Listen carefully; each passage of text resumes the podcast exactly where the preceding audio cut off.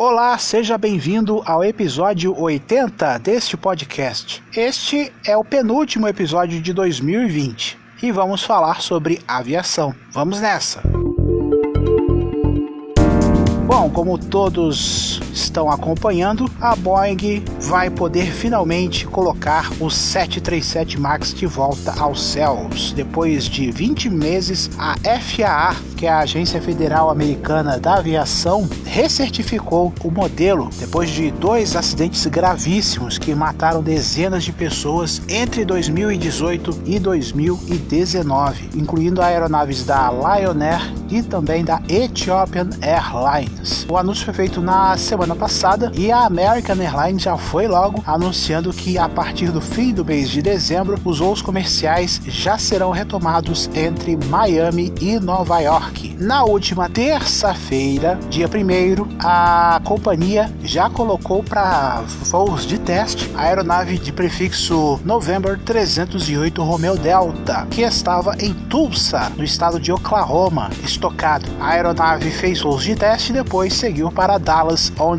será reincorporada à malha da companhia aérea. Porém, a primeira aeronave deste modelo a fazer testes de voo foi o Papa Romeo X-Ray Mike Alpha da Gol, que fez dois voos de teste na semana passada, partindo do aeroporto de Confins. Porém, no caso do Max da Gol, a previsão é de que o modelo volte a operar em voos internacionais apenas no mês de março. A ANAC também, como vocês já devem ter percebido, autorizou a retomada dos voos com o 737 MAX. Foi o segundo órgão da aviação a adotar essa medida, que ainda será analisada pela EASA, que é a autoridade europeia neste setor a previsão é de que em janeiro haverá também a recertificação para os países da União Europeia. Bom, essa parte mais burocrática da recertificação já foi alcançada. Agora vem a parte mais complicada. Como é que os passageiros vão ser convencidos de que a aeronave será mais segura? Vai ter que haver um trabalho de marketing bastante forte nas companhias aéreas para convencer os passageiros de que a aeronave é mais segura do que até março de 2020